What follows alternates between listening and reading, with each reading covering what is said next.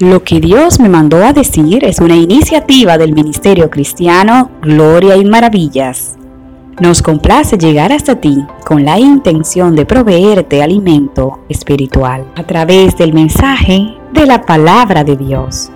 Hola, soy Flérida Mauricio de Jiménez y te doy la bienvenida a tu podcast, Lo que Dios me mandó a decir.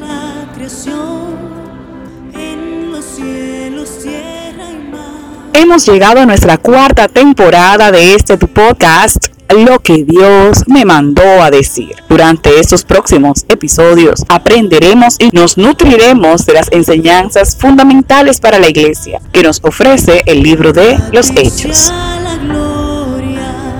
El Evangelio de Lucas y el libro de los Hechos forman una obra de dos volúmenes que los expertos suelen denominar Lucas Hechos. Hechos de los Apóstoles conforma más de una cuarta parte de todo el Nuevo Testamento, por lo que su autor elaboró la contribución más extensa del canon del Nuevo Testamento.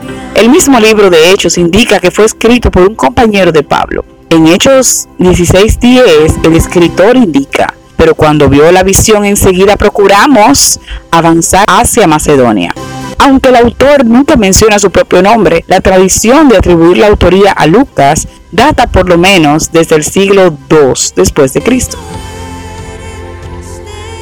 A continuación tomaremos una de las meditaciones del libro de reflexiones cristianas Fuertes Hoy, basada en Hechos capítulo 10, verso 22.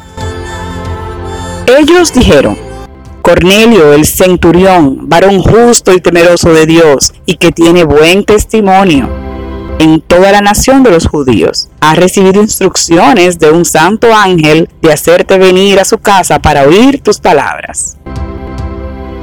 Nuestra reputación puede abrirnos o cerrarnos puertas. Hay quienes han perdido oportunidades de negocios, de empleo e incluso en el amor por no contar con una sana opinión social.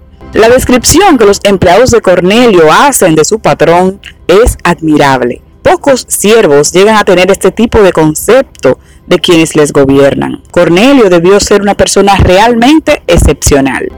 Nos quejamos debido a la decadencia moral que sufre nuestra sociedad. Lo bueno es malo, lo malo ya es considerado bueno. Los valores aprendidos desde niños se esfuman con los años, según los intereses particulares. Estoy convencida que la causa de esta degradación moral es la ausencia de buenos ejemplos.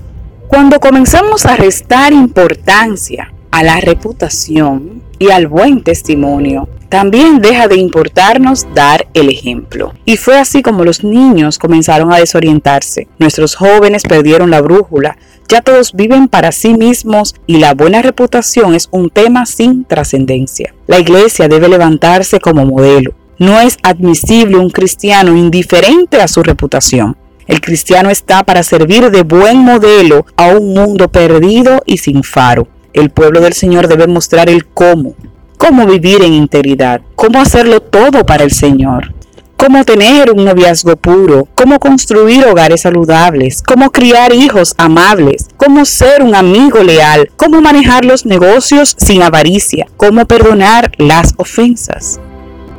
El cristiano es lámpara encendida, sal de la tierra, carta abierta. Asumamos con valentía nuestro rol. No huyamos de nuestra responsabilidad. Mostremos al mundo el cómo.